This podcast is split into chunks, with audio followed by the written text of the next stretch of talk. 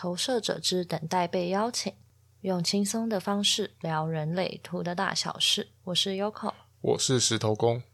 我们今天来聊的是人类图的投射者。在开始之前呢，我先请 Yoko 来提一下，就是关于人类图有的类型哪几种好了。好，呃，就是其实从人类图里面呢、啊，你们会看到，就是如果你们去跑那张图的话，你们会发现。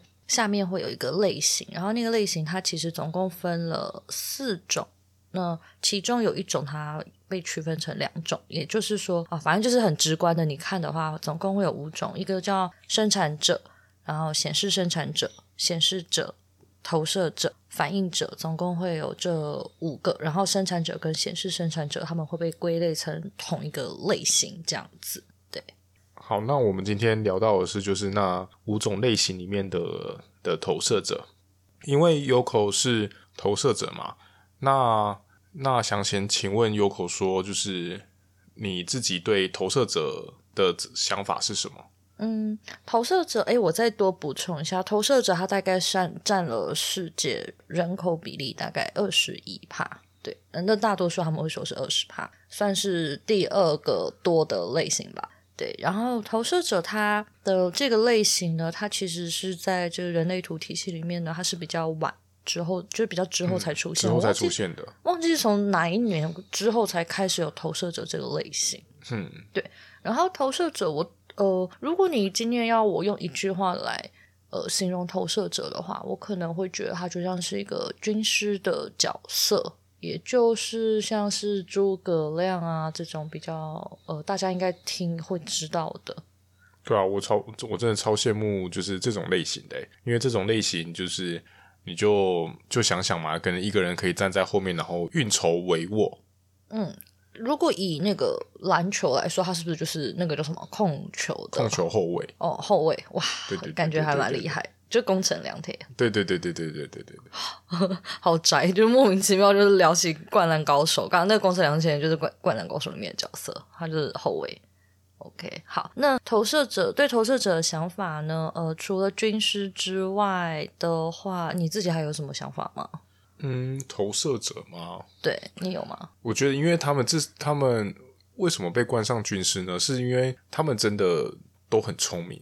他们虽然不会是，譬如说在每个领域上面都是非常聪明的人，可是他们可以在就是部分他们擅某一些地方，他们真的都有他们他们擅长的的东西。应该说就是有兴趣的东西啦。其实投射者，呃，来简单讲一下为什么我会说他比较聪明好了。其实以呃人类图里面呢，他们会说每一个类型它有自己各自的能量场。那投射者他的能量场其实是聚焦在。别人身上，就是其实投射者啊，还蛮不认识自己的，我觉得啦，因为，嗯，这这可能是问其他人，因为其实我在我的人类图设计里面呢，我自己本来就是一个看不清楚我自己是谁的人。那我在听其他投射者分享的过程中，其实我发现，可能我们的关注焦点啊。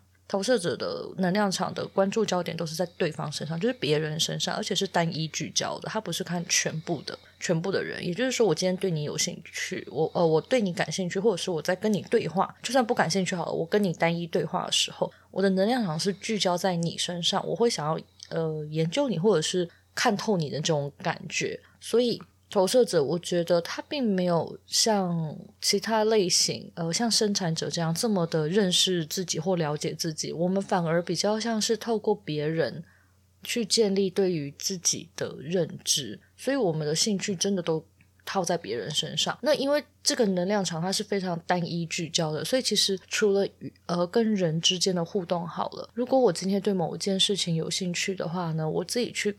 看这样东西，我是单一聚焦的去观察这样东西，研究这一样东西，所以才会说他们可能相对的会比较聪明一点，或者是比较聚焦一点。嗯。刚好刚刚中间有提到关于就是能量场是聚焦的嘛，不知道大家有没有一种就是曾经有没有过，就是你走在路上的时候，忽然有一种觉得，诶，好像谁谁谁谁谁忽然在看，好像有谁在看你一样，好像被一种野兽盯上吗？就是有种觉得，诶，就忽然转头过去，然后就看到有一个人跟你对上眼了。我我对这个、这个、超有趣，这个是投射者的神秘的能量场，因为你的能量场是聚焦在别人身上的，所以其实它就很像是一个光剑，像是光剑一样，就是它是投射在你刺在你身上啦。嗯，对对对对对。然后那就我要分享这个，其实啊，在不知道人类图之前，我真的蛮纳闷一件事情哎，就是我以前啊，常常就是我蛮喜欢。可能可能是投射者的关系，我不确定其他投射者是不是这样子。我很喜欢观察别人，就是我会到处观察路人，或者是我坐车的时候我会看呃路上的人啊，然后隔壁的人吃饭的人啊什么。可是我发现了，每次当我看那个人的时候啊，我有很高的几率，高几率那个人会回过头来看我。可是我觉得我我我不是看的很明显，我就是。这样子飘过一眼哦，就会被看。这真的很厉害。我记得我们好像曾经在听过人类图，就是听到人类图这个这门学问之后，然后我们后来在知道投射者这个能量场之后，我们两个就有去做过，就是这个测试。就是我们两个就平常一起出去的时候呢，然后我们就一起看向某一个人，然后要不然就是我们轮流，应该是说我们先轮流一个一个看，然后呢，我先转过去看他的时候呢，然后就盯着他看，然后盯个大概五到十秒，诶，他也没有转过头来。然后换你在看的时候，然后才转过去一下子，然后他马上就转过头来看我们了。对啊，这超夸张的，因为之前呢、我那时候真的觉得最最不可思议，或者是我觉得真最不公平的事情是啊，就是石头公啊，就是你只要。去看那个人啊！我每次看你看别人都上下打量，超超明显的。我在旁边看，我会觉得你你这样看 超没有礼貌。可是都没有人会发现，完全不会有人发现。但是我我就看到了，然后就是我就看到你这么没有礼貌。然后我只是转过去，我才看一眼，那个人就转过头。我想要这样子上下。上下打量对方很没有礼貌，我都做不到，我完全没有办法。然后每次那个人就会回过头，然后之后啊，石头公就是你还会跟我开玩笑说什么？诶，你这样一直看别人，别人这样转过来发现你在看他，他他们都会以为自己很帅还是怎么样的？没有，哦对，哦对啊，可是还真的有几个人就转过头来，然后就就几个男生，然后他们就他们就有点类似那种忽然瞬间那种气场就散发，觉得自己好像哦，我又被女生关注了，好棒啊！真的没有，我就只是单纯就是呃，就是哎、有的时候真的只是你知道吗？头转过去，例如说我们在机身上面，然后我就只是例如说往左边一瞥，那个人就可以立刻转过来，这真超夸张。各位投射者们，你们去观察一下，你们在那边看别人的时候，是不是很容易高几率？当然不可能每一次啊，但是就是会不会高几率，就是会有人注意到。你们可以去观察。嗯、对啊，我我其实觉得这个是一个蛮好的体验啊。如果就是如果你你有一些什么新奇体验的话，也欢迎就你你们留言给我们这样子。所以记得，如果你是一个学生。你考试的时候不要看那个监考老师，他会一直看你，然后他会走过来，才会作弊吧？对，然后呢，你如果是在公司职场上，你也不要一直去看你的主管，他可能就会注意到你，以为你是不是在打混摸鱼，或者是你开会的时候，你也不要跟任何人对上视线，你不要跟他们对上眼，因为他们可能就会看到你，很危险。我就忽然想到，虽然说我那时候不了解人类图，我也不知道他是不是一个投射者，可是我非常有印，我有印象，就是说之前有一次在就是在大考的时候吧，那时候好像是高中考大学吧，嗯的时候的大考的时候，然后我坐在我隔壁的同学呢，嗯，就一直在偷看我的答案，然后那时候我就觉得很，我就觉得很奇妙，我想说在那边写，我很专心在写我题目，忽然觉得有一种，诶，到底是。什么东西一直在感觉在瞄我一样，然后我就稍微撇头过去，因为我发现那个人诶一直在一直在看，一直在看，一直在看。其实其实还没有到完全在看我，他就在看我的答案。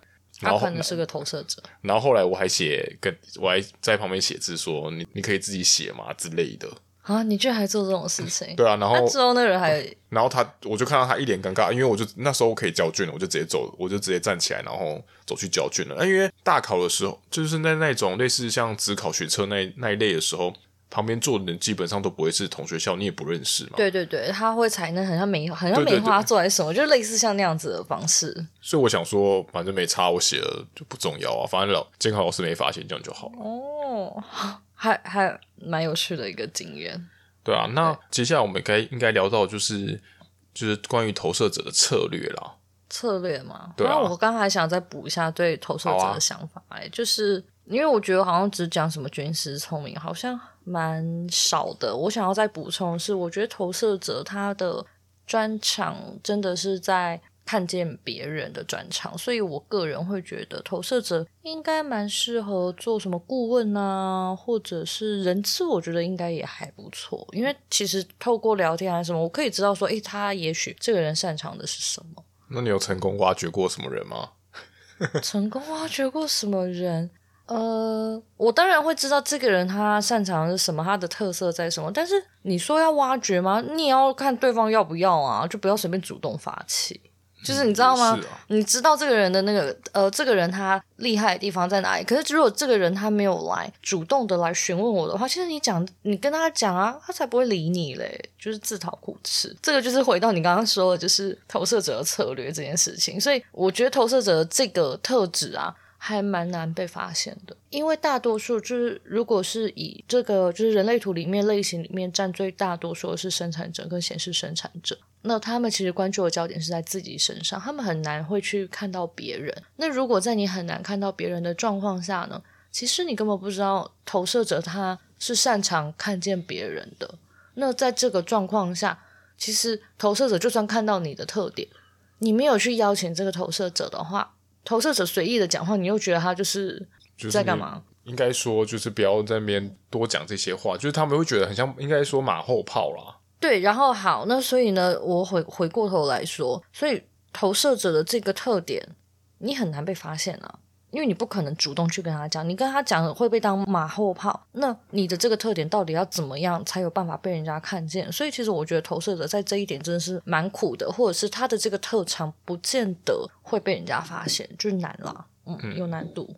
那你有办？那你有办法接受？就是譬如说，就是大家如果都没发现你的话，那你如果在工作上就继续跟这些人搭配，不会觉得很痛苦吗？可是我没有很想要被他们发现。诶，也没有说没有不想不想被他们发现，而是他们没有发现，那也不能怎样啊。我有时候我会觉得我自己这个想法很棒啊，可是他们没有要采纳，那那就算了。可是我觉得这可能也跟我人生角色二爻的脑是有关的，就是。假民主嘛，就是我告诉你们这样子啊，你们不要，那就算了，不要拉倒，那我就不多做一些事情。因为投射者擅长擅长就是发掘到别人的潜力嘛。那如果你在发掘到别人潜力的时候，然后这个人也因此发光发热了，那你不会就你会觉得说。你会觉得是因为这样子而满足吗？还是你会觉得说，那为什么大家都没有看见你，都是你一直在反看见别人？不会，我觉得还蛮还蛮不错啊。如果他因为我的这个东西然后发光发热了，我会还蛮蛮开心的，因为至少就代表我的眼光是对的，正确的。对，我会觉得我的眼光是对的，或者是因为我是有在教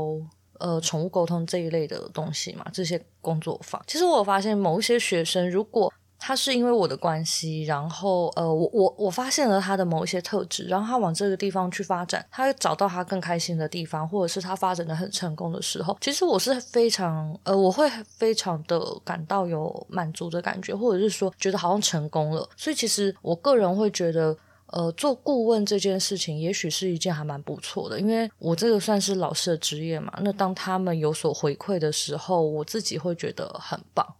但是如果又不是每个人大家都能做顾问这个职业的时候，那你会怎么鼓励说？那像一般就是还在被埋没的投射者们要怎么办呢？嗯，对，好，那呃，应该说有条理的稍微归纳一下，投射者他的特点呢，就像我们刚刚说，他有点像军师，他有时候蛮聪明的，或者是他其实还蛮会看人的。然后再来就是他们其实在做对他们感兴趣的事情，他们喜爱的事情的时候，也许比别人可以在。更深入的钻研，所以他们在关注在别的事情上的时候，他的那个聚焦的能力跟学习的程度会高上很多，他的效率会很高。那呃，前提是他喜欢的，对。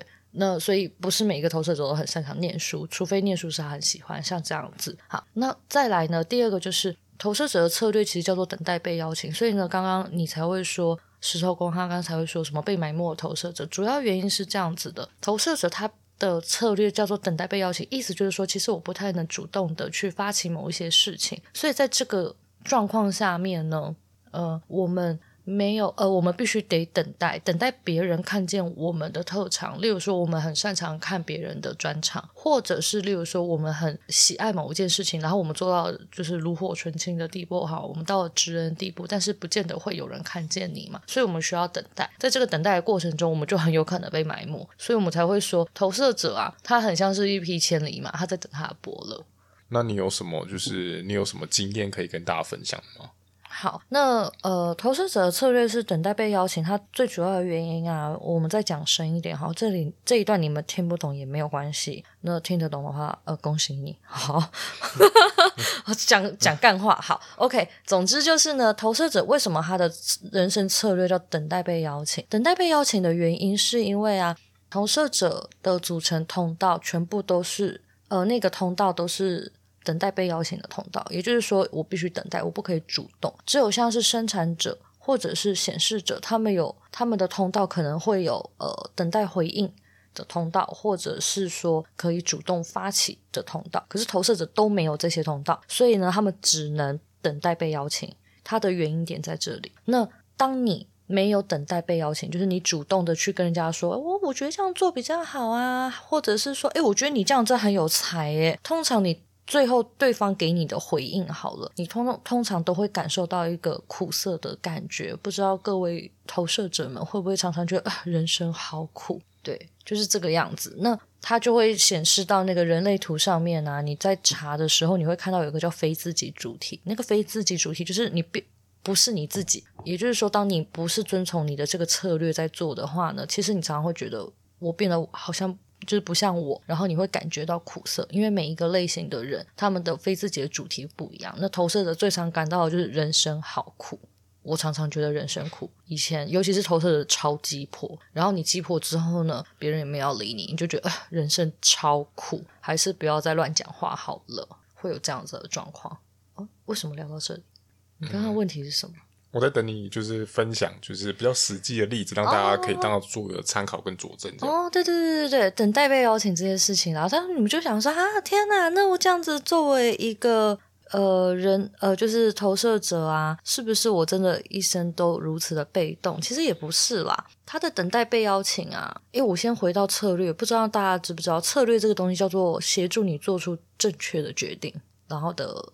策略这样子，就是你要怎么样做出正确的决定。投射者要等待被邀请嘛，一直重复等待被邀请。反正重点就是哈，呃，投射者只有一些在重大事件的时候需要等。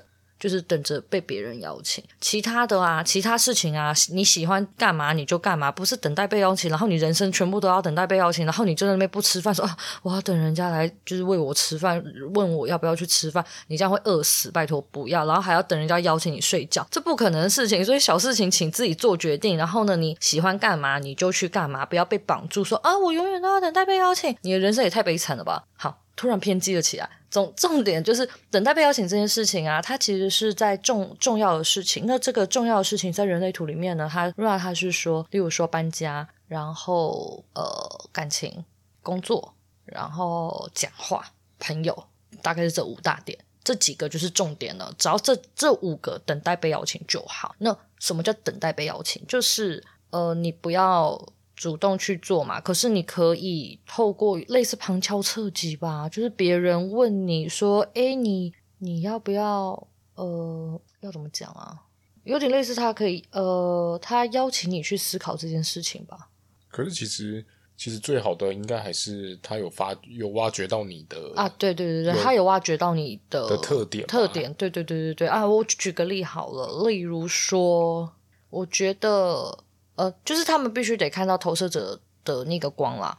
嗯，呃，先从小一点的事情好了，例如说结婚这件事情，因为我之前有一个投射者朋友啊，他超有趣，他跟我说，我跟我男朋友都是投射者，那我们两个是要冥婚吗？就是 不知道该怎么办啦。因为你你等待被邀请，你这样邀你这样邀请了对方，那你这样不就是发起吗？所以呢，那时候我们讨论出一个，也许也许，如果是以你的家长来说的话。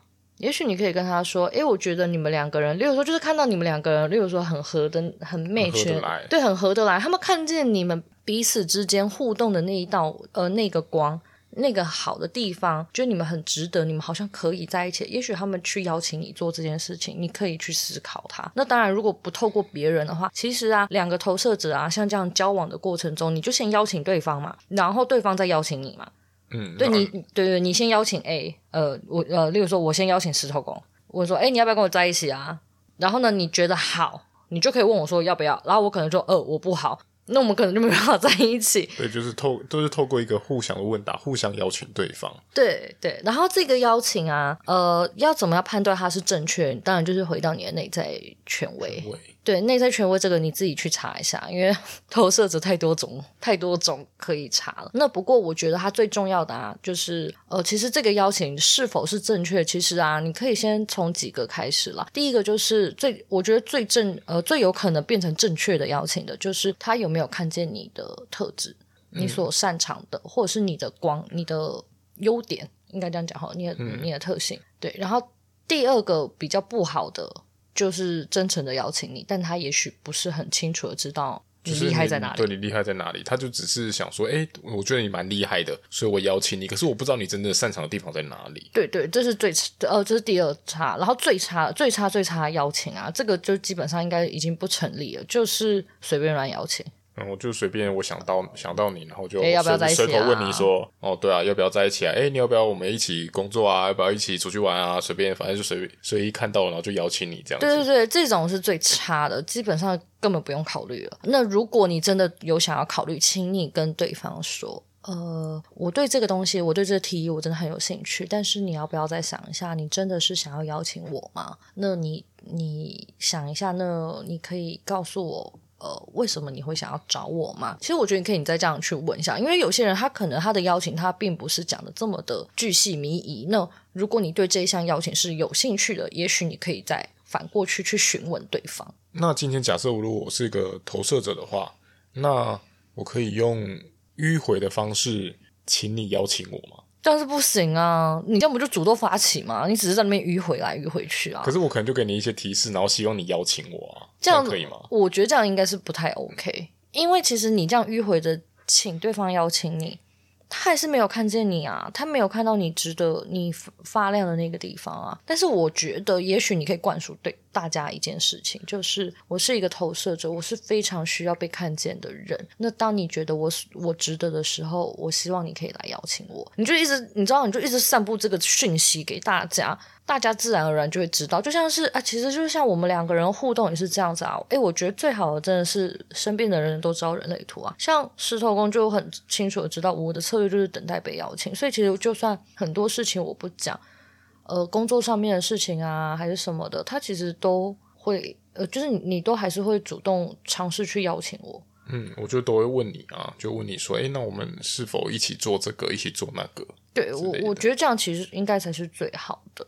对啊，然后等待被邀请，再来就是其实特质这件事情啊，嗯，再聊深一点，这段一样 听不懂也没有关系。就是呃，在人类图里面啊，你的那个上面那个长得很复杂，那个有九个块，有九个区块，就是有菱形、三角形、正方形的那个啊，那个区块啊，那个东西叫人体图。然后你们不是会有一些。能量中心，呃，那个一个一个区块一个区块叫能量中心。你们能量中心如果有被着色的话，一定是两个数字连号，然后连成一条线。那那一条线它叫通道，那个通道其实就是你的天赋才华，最主要的天赋才才华。那你可以去观察一下，呃，你去查你的天赋才华，就是那个通道它的意义是什么。然后你看一下邀请你的那个邀请你的那一个人，他是不是看见了这条你的这条通道？发挥的，例如说淋漓尽致，或者是他跟你说：“诶，我真的觉得你好会吃。”就是例如说，你有一个十八五八的通道，批评找错的通道，他说不定可以说：“天哪，你真的太擅长找错字了吧？你要不要来教稿啊？”哦，这个就是一个很不错的邀请。当然，你可以，你当然还你还是要回到你的内在权威啊。我不是说这样的话你就一定要答应这邀请，但是他这样子的邀请，其实我觉得他会是一个最容易变成正确的一个邀请，因为他真的有看见你真实的特质。对，例如说，如果我们有十八五八，然后他就说：“哦，你好会出错，是在 Hello，就是我根本就不会出错，出错什么？”对对对对，就是那个就他就是错误的要，他就是他没有看见真实的你。然后，如果你在那个当下，你真的相信了，你还是想说啊，我好会出错，因为其实投射者有的时候看不太清楚自己，还要听别人讲，然后你可能就会一直。就觉得自己好像有这个特点，然后就活就活在别人的那话语之中。对，然后你就会变得自以为自己有十八五八这条通道，你可能最后你会活得绑手绑脚的，因为那不是真实的你自己。你们可以去观察一下。嗯对，好，然后我我自己提供几个经验好了。有些人就会说，那我这样找工作的时候怎么办？找工作的时候怎么办？呃，因为你们就会说，那我是不是不能主动应征？那那他的重点就是这样子，请你把你的履历弄得漂漂亮亮的，让对方想要主动的去找你去面试。所以，其实我觉得投射者没有我们想象中的那么的被动。你就在做这些事情，你要得到邀请的时候，你就把自己打扮的漂亮点，就想象你是一个橱窗里面的那个那个包包好了。你要怎么样把这个橱窗弄得漂漂亮亮的，然后让经过的人被吸引走进去看你。我觉得往这个方向想就 OK 了，然后再来就是其余的时间你就做你喜欢做的事情。也许在这个过程中很漫长，因为很无聊，你会想要好想要赶快被人家看见。但是这个过程其实如果真的是你喜欢的话，我猜你多多少少应该可以坚持下去。反正总有一天一定会有一个对的人出现。哇哦，听起来听起来很浪漫啊！对，蛮浪漫的。自己讲。那如果都没有人出现怎么办？那你就做到死吧。没有啊，我呃，所以为什么喜欢的事就是做自己喜爱的事情很重要？因为你如果这件事情，如果你真的不不够喜欢的话，其实你根本很难坚持下去啊。哪一个人不想要被人家看见？嗯，对啊，是。对啊，所以去做自己喜欢做的事情，然后吃饭、喝水、上厕所都不用等人家邀请。对，然后最后我分享一下。我等待被邀请的经验好了。我的第一份工作啊，是我自己主动投履历的嘛，然后这个工作的状态就不太好。然后第二个工作应该算是你，你问我说，就是就是好，应该算是，反正就是你邀请我去应征那份工作啊。嗯，对对，然后我去应征，然后反正就，嗯，我猜我那个时候应该不是他们最首选的对象，因为我们要先去笔试，笔试之后两个星期。他会通知你要不要面试。我不是在那个，因为我知道有一些人笔试完的当天下午就接到电话。我是在 那个 daylight 的前一天，他们通知我，然后我去面试。然后面试过程，嗯，可能不错吧，我也不知道。然后我就我就进这间公司了。所以其实我在我去那间公司，我个人是呃哦，反正在那间公司我大概七个七个月吧，我就去当 PM，就我应征是企划，所以。那个公司的 PM 非常难难抢，就是所有的企划都想要成为专案负责人，但是那个位置并不是说空缺就空了出来，或者是能让你当，因为很多人在那里工作三五年，其实都没有办法当那个专案负责人。我运气还蛮好，我大概七个月我就我就在那个主管群里面等死被打，就是当谈 这样子。对，那那个工作其实我还蛮顺利的。而且，因为我觉得刚好吧，就是面试我的那个主管，他可能也有看见我擅长的地方。然后在前面的那个试用期哦，因为他们会出一些作业，我做的其实还蛮快，算我还蛮上手的事情。那他们有看见，所以他们邀请我。其实那个专案负责人也是他们有邀请我的，所以我觉得我坐在那个专案负责人，压力虽然很大，可是我觉得还算不错吧，整整体的状态。嗯，不过我觉得像现在这份工作就。也算是被邀请的吧。当时当时成立工作室的时候，也是有人邀请你啊。呃，对，就是我之后就离职嘛。然后我离职之后，我自己就出来工作，想说还有一点存款这样子，还有一些粮食。然后我这样子工作了也才几个月啊，三四五六，可能三个月左右吧。反正就有人，就是我的伙伴妮娜，她就邀请我说要不要跟她一起开工作室。然后他就是算塔罗嘛，然后我就叫我就沟通，然后他是他问我说要不要开始就是开工作坊，然后教动物沟通，所以我觉得我也算是被他邀请，而且他那时候也有跟我说，就是他觉得我很有能力啊，巴拉巴拉巴拉，反正就讲了一堆，我也不会，对，重点就是这样，然后就一路顺遂到现在。啊！可是这个我突然想到一件事情，就是那个投射者等待被邀请这件事情啊。如果你真的是回到你的内在权威，呃，跟策略去做了一个决定的时候，你答应了这个邀请之后啊，要记得这个邀请它的期限并不是永远，并不是一辈子，它可能会在这个过程中变质。当你变质的时候，你必须得再回去询问那一个人，就是他还想要邀请你吗？或者是说他还有没有在看见你？值得的那个地方，如果没有了，他再一次邀请你，已经感觉是 no 的话呢，那你就必须得呃离开这个邀请，结束或者是说结束这一段工作这段关系，呃，反正就是这个邀请绝对不是到你 say yes 之后呢，它就是一辈子。就它期限不会是永不会是永远就对了，它随时有可能会因为某一些事情啊，还是某一些事件啊，然后导致说这个邀请肯定要再重新，就是再透过别人再邀请一次，然后去让这件事情呢继续，就是算是补充一点能量吧。对啊，重新建立，对，重新补充能量，因为其实投射者非常需要被看见。如果在这一段过程中呢，你逐渐的觉得你没有被看见的时候，是非常伤投射者的。因为你的关注焦点可能都在这件事情上或这个人身上了。那当他看不见你的时候，你真的需要再去询问一下这一个人，然后勇敢的做决定，就是勇敢的。如果真的感觉不对，这个能量不对，记得断舍离。嗯，那。我们今天大概就聊到这边了，你有什么要补充的吗？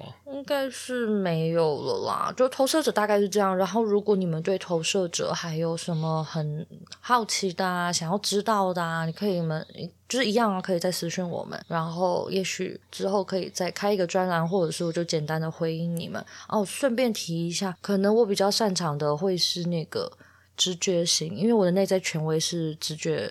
直觉权威，那你们对这个直觉权威的投射者有兴趣，可以问我。然后，当然，如果你是无内在权威也可以啊，因为我在那个错误的人类图的那一 那一两年，我也是有认真的研究什么叫无内在权威的投射者应该要怎么做。你们可以问我，对，好，就是这样。不过其他类型其实也都可以问啊，因为我们就算我们自己本身并不是，可是我们我们周周边还是有很多这些人可以询问的啦。对，只是这这两个是我呃，我觉得我在更擅长一些。那当然，如果你们是其他类型的话，我们还是可以再聊。那如果真的很多人想要再听更清楚的，就是跟内在权威然后投射者有关的话，也许我们可以再录一集。嗯，那就再等你们留言啦。那我们今天就先到这里啦。OK，拜拜。拜拜。